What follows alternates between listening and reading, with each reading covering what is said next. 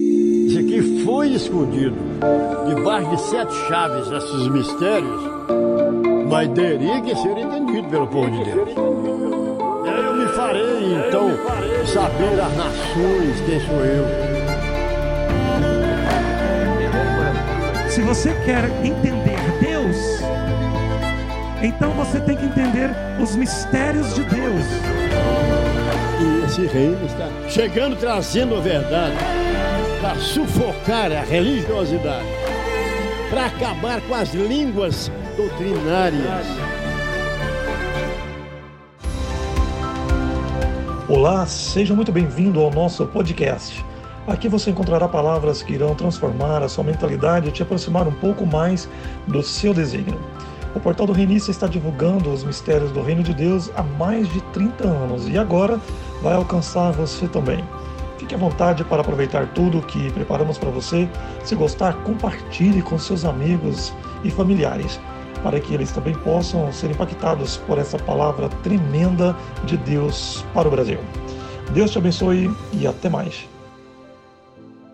Nós temos que aprender uma coisa dentro do reino, que Deus ele tem os propósitos dele. Amém? É claro que nós temos, né, muita é, história para contar das, das coisas que Deus faz, dos livramentos, das curas, dos milagres. Nós temos muitas coisas para agradecer a Deus, mas nós é, não podemos é, esquecer que também nós temos algumas vezes na vida que passar por alguns lugares. E quando por lá passamos, ou passarmos, é, não ficarmos né, por lá ou nos é, entristecermos com Deus, com o Senhor.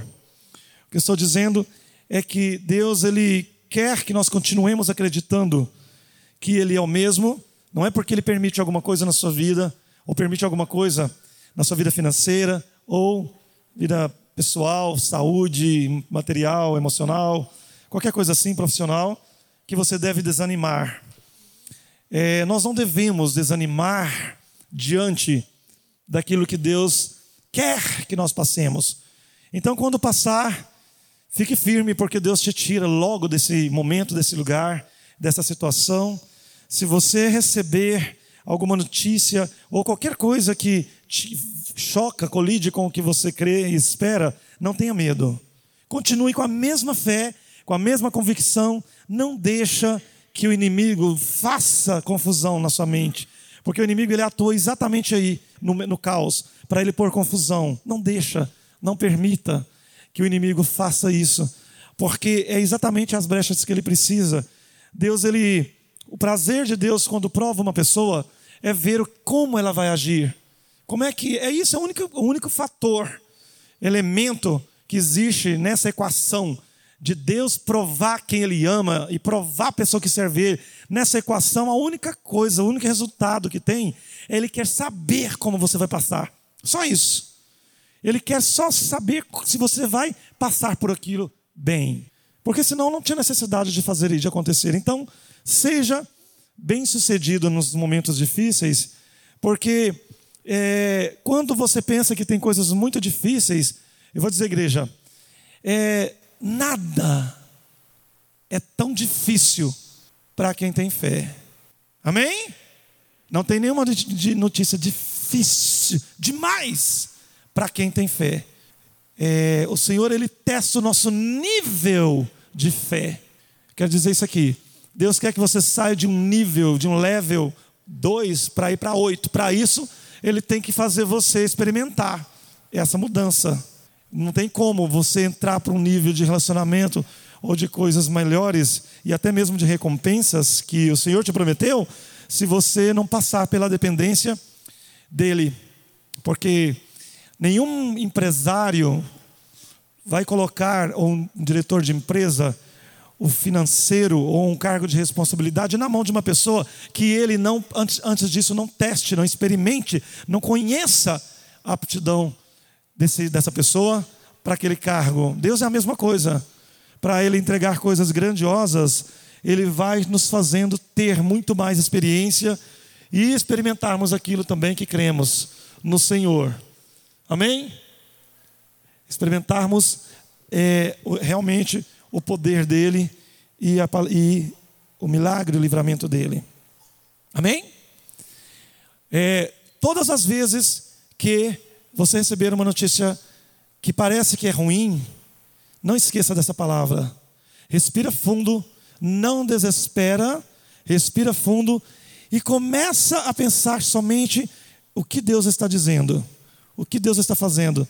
Se você concentrar no Deus que você serve, em quem você é, o que você tem feito, o que você precisa fazer, aquilo diminui poderosamente da sua cabeça o seu desespero. Amém?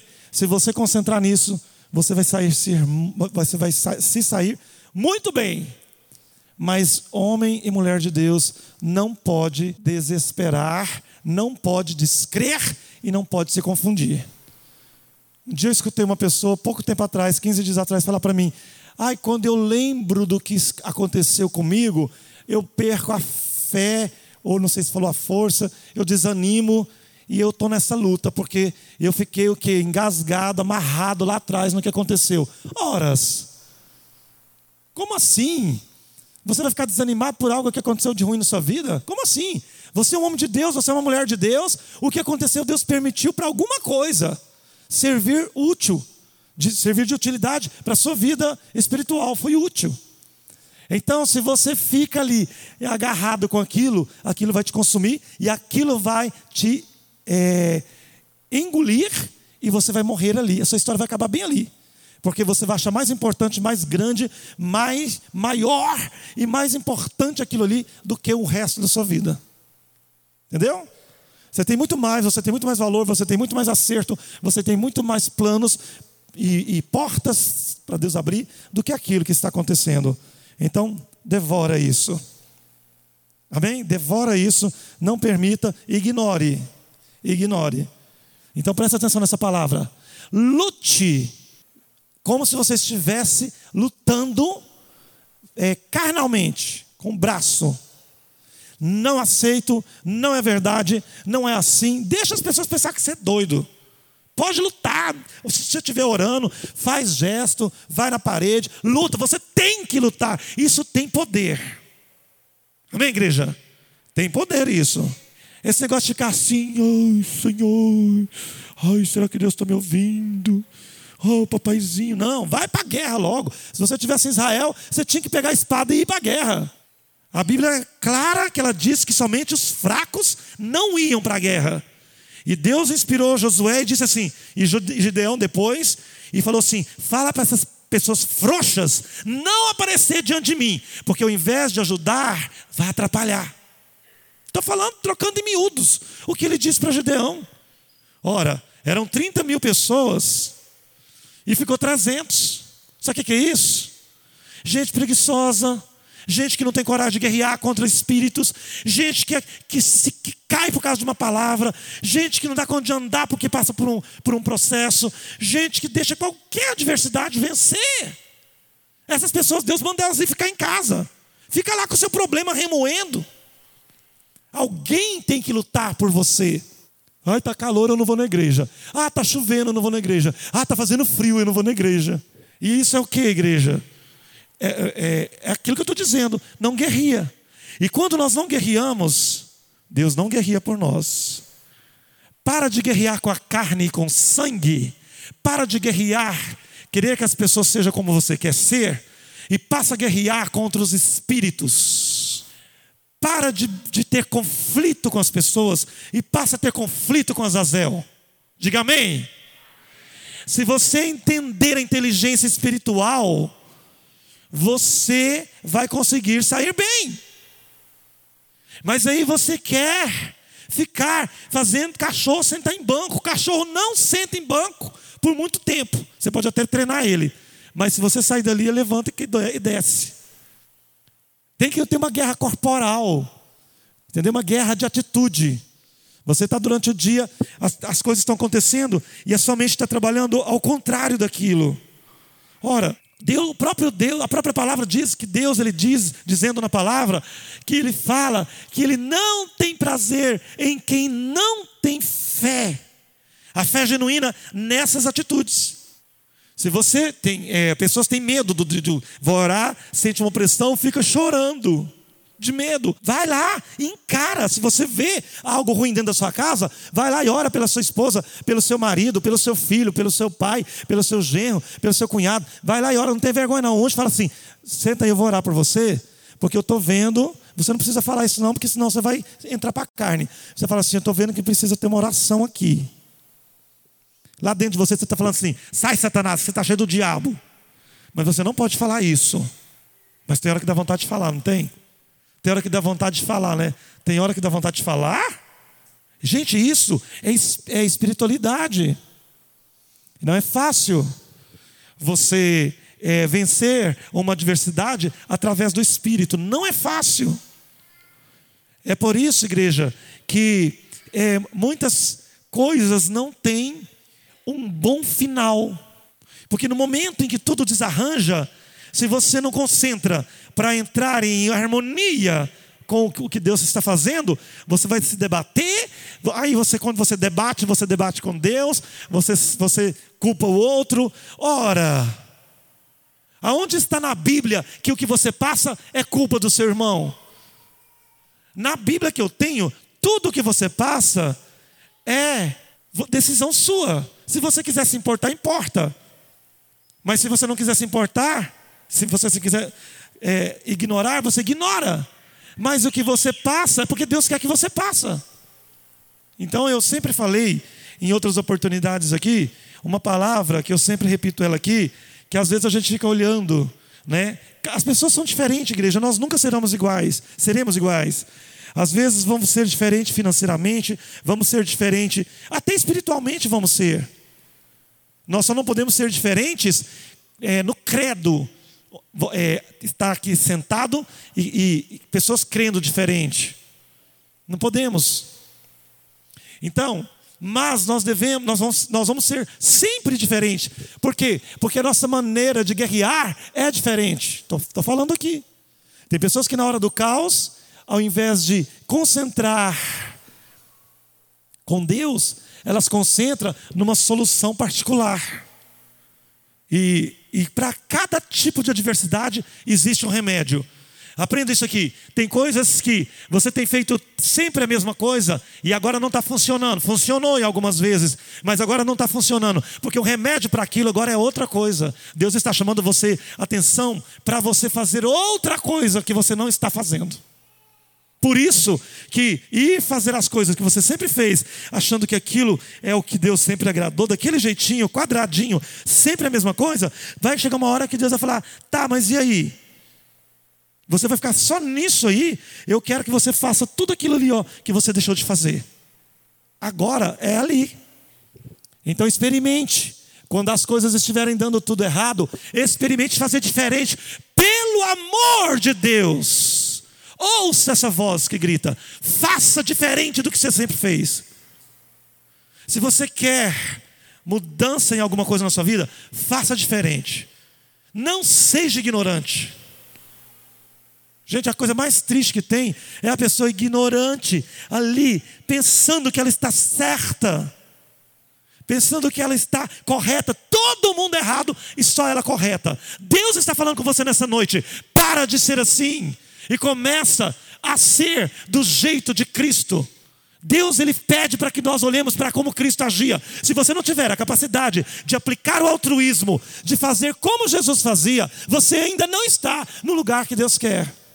Eu quero te perguntar, mais uma vez, igreja, como que você acha que Jesus agiria se ele chegasse aqui dentro desta igreja? Olha para mim aqui. O que que você acha que Jesus faria se ele chegasse aqui? Com quem ele andaria? Nós somos muitos. Eu quero que você me responda. Ele ficaria na sua casa ou na casa de fulano? Aonde ele frequentaria? Se você tiver capacidade de arrazoar isso que eu estou dizendo para você com base na Bíblia, você vai sair daqui hoje com uma grande chave na sua mão que vai mudar a sua vida. Huh. Se você quiser ser parecido com o mentor do cristianismo, Pare de fazer como os fariseus. Pare de agir como os saduceus. Pare de fazer as coisas do jeito que você fez, porque Deus tem te mostrado que Ele não quer, que não é assim. Quem sempre sofre é você, não é o outro. Não sei, eu não lembro quem era uma pessoa que falava, agora eu não me lembro se eu lembrasse, eu queria ter dado um exemplo, porque é um exemplo bom. Mas eu não estou lembrando quem é. Que tudo o que acontecia, ela falava assim: ó, nossa, eu não estou nem aí. Eu quero servir a Deus. Deixa. Deus está vendo. Sabe? Essas pessoas elas são felizes. Elas são mais bonitas, elas não envelhecem, elas têm espírito de vida. Você pode fazer, falar a verdade, conquistar pessoas, ter discípulos, chamar a atenção do Brasil, mas você não precisa querer fazer as pessoas mudarem. Fala o que você tem para falar de bom e deixa o resto, que Deus vai cuidar. Somos tribos, povos, línguas e nações. Nós não somos um povo só igual. Lá no arraial, Deus falou conosco que, falou com a gente dentro de tudo o que ele estava falando. Teve um momento que ele disse assim: que é, as pessoas no reino, elas seriam muito diferentes de tudo que nós já vimos. Você sabe por que, que eu acho que Deus falou isso? E Ele quer isso? Está tá aí na cara. Porque Deus cansou de gente com falsa demagogia de ser certinha. Deus não agrada mais de gente que, que acha que tem um padrão certinho e fica falando do outro e passando uma imagem linda, maravilhosa. Deus não quer isso, não.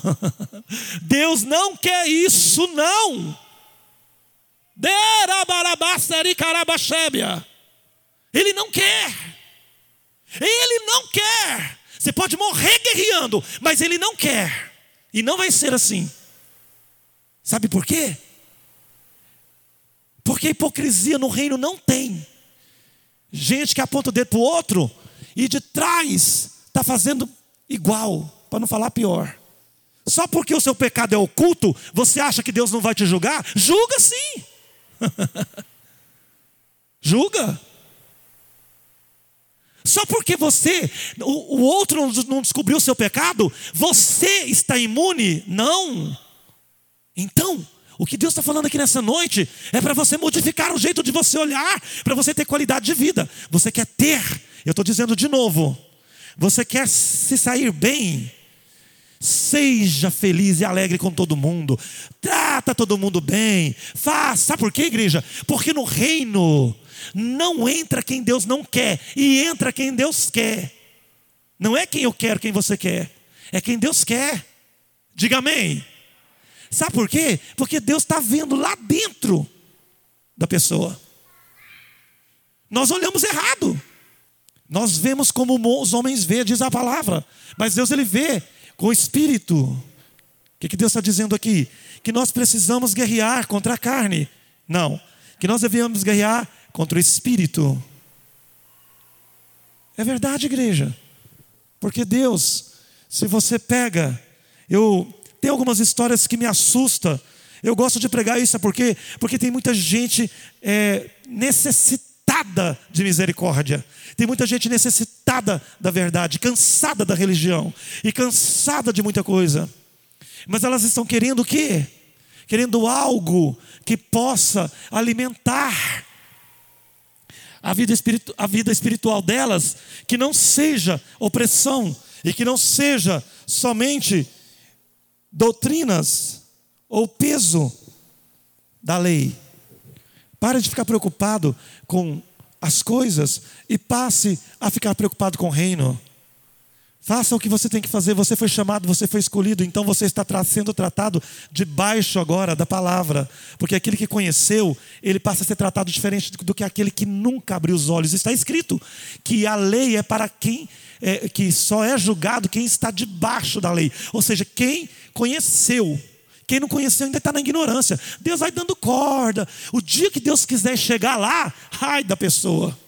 Porque a pessoa, às vezes, ela fica pensando que está tudo bem, que está tudo bem, né? Lá o, o, ímpio, ou sei lá, a pessoa que não conhece a verdade, e, uma, e Deus fica olhando ali, ó. Ali Deus fica olhando a, a esposa orando por ele, o esposo orando por ela, o, pai, o filho orando pelo pai, o pai orando pelo filho, o amigo, o irmão pelejando, pelejando, pelejando. Passa a aprovação, conhece as coisas de Deus, passa pelos testes, vê as guerras e pelejando, pelejando, pelejando, enquanto o outro está lá achando que tudo é maravilha e falando que você é besta demais, fica sofrendo. Então, biblicamente, essas pessoas elas vão ter um acerto com Deus, está escrito. E vou dizer uma coisa: as primeiras pessoas que serão é, é, tratadas por Deus seremos nós, a casa de Deus. Está escrito, Pedro falou que o primeiro juízo começa pela, pelo povo dele, e depois pelas pessoas que estão ao redor de você. Seu marido, seu cunhado, sua sogra, sua esposa, seu amigo, seu patrão. Aí Deus vai começar a pegar eles. Por quê? Porque está ligado a você, está fazendo você sofrer, está tá, tá criticando de você, está puxando você para fora. Depois disso, Deus vai para os que está lá longe, solto no mundão. Porque isso, igreja, é o que nós temos como relato de Bíblia. Então, é, essa pessoa que eu não lembro o nome, ela dizia para mim, falava: Nossa, eu quero mais cuidar da minha fé, da, do meu, da minha carreira com Deus. Paulo, apóstolo Paulo, quando ele estava pregando, lá por, num, num certo momento, ele disse o seguinte: Eu não quero que vocês fiquem preocupados comigo, eu quero fazer vocês crer e entrar no reino. E o que uma pessoa religiosa faz? Ela não está preocupada em entrar no reino ou fazer o reino crescer. Ela está preocupada com o que a pessoa estava vestindo, comendo, bebendo, fazendo. Então não funciona. não funciona. Paulo falou assim: para de olhar. E ele escreveu assim: ó, eu quero que vocês façam o que eu falo, mas não façam o que eu faço. Você pode fazer isso também, agir dessa forma também, porque isso é um mistério. Importa que o reino aconteça, o reino cresça, e se amanhã, daqui um ano ou daqui dez anos, não estivermos aqui, ou eu não estiver aqui, vai continuar. E você vai continuar sendo a mesma pessoa. Então, a minha, eu estou falando aqui só para você entender uma coisa. A minha é, referência, ela serviu enquanto eu estava aqui. Pode até ser que o meu testemunho, se algum dia eu for embora, fique no coração de vocês. Um exemplo. O que eu quero, o que eu quero dizer para você é que você tem que mostrar isso para as pessoas. Você tem que mostrar o reino para elas. Quando elas começarem a te julgar, você fala: para aí. Aí, se você prega o reino, se você fala do reino, se você ora dentro da sua casa, quer dizer, se você demonstra que você busca o reino, a pessoa ela vai começar a enfraquecer, porque ela fala assim: não, mas é, afinal de contas, né? E ela vai começar, de, de uma certa forma, ter menos guerra contra você. Porque você já observou que a pessoa ela pode não estar servindo, seguindo no reino, mas quando tudo acontece errado lá na sua família, elas vão atrás de você, né? Quer, depende de você. É você que ora e resolve o problema. É você que Deus escuta. Você carrega as pessoas nas suas costas e elas nem sabem disso. Quem aqui sente pesado andar no reino e carregando quem não quer andar com você? Levanta a mão. Então eu vou te falar uma palavra. Não desanima e continua carregando, mas tem uma coisa: se você parar, fica pior, porque as pessoas vão parar também. Amém? Nós temos é, algo que pode ser uma máxima dentro do reino, que nós podemos usar aqui. Eu queria dizer para você: nós precisamos entender que Deus ele não é o último pacote da bolacha. Eu quero que você vá embora para sua casa com essa palavra. Deus fala com você: eu não sou o último da lista. Eu não sou aquele que, quando sobra tempo, você faz para mim. Deus está falando, eu não quero ser a última opção dentro do seu mês, dentro da sua semana. Não estou gostando disso. Tudo é primeira opção. Vai fazendo aí nos dedos. Academia, futebol, boteco, é, esposa, marido, é, que mais? É, novela, televisão, festa, é, tudo, tudo primeiro, tudo, aí, cansaço, dorzinha, calor, frio, chuva. Deus vai ficando lá pro derradeiro. Cuidado. Cuidado, igreja, tá? Não faça isso. Porque Deus ama você. E lá em Hebreus 12 está escrito que Ele açoita quem Ele ama. E Ele é, é, castiga quem ama e açoita quem é filho dele. E ele termina dizendo assim: Ora, se você não puder acreditar nisso, ou se você não crer que você é filho e não aceitar a correção de Deus, então você não é filho, você é bastardo. Ou seja, então Deus vai deixar você viver como qualquer pessoa por aí, fora da graça. Então lembra de uma coisa: quando você estiver numa adversidade, lembra lá naquele momento que você não sabia, você não tinha cinco real no bolso para comprar um lanche. Você não tinha cinco real, dez real no bolso para comprar um almoço. Lembra? Deus está falando para você lembrar de quando você era mais íntimo com Ele. Sabe por quê? Porque você não tinha nem 10% do que você tem hoje. Um exemplo. Ou se não, quando você estava enfrentando um problema difícil e aí você correu. Aí, por isso, igreja, que Deus ele tem dificuldade de abençoar as pessoas. Porque não é qualquer pessoa que pode ser abençoada, não. Às vezes Deus está demorando em abençoar você, porque Ele sabe que vai te abençoar e você vai pegar aquilo e vai embora para longe dele. E aí Deus vai falar assim: vai, eu, para que, que eu vou fazer isso? Eu vou dar para um que é fiel, para um que eu sei que vai fazer. Então por que, que é que vira aquela coisa? Bola de neve, vai e volta, vai e volta.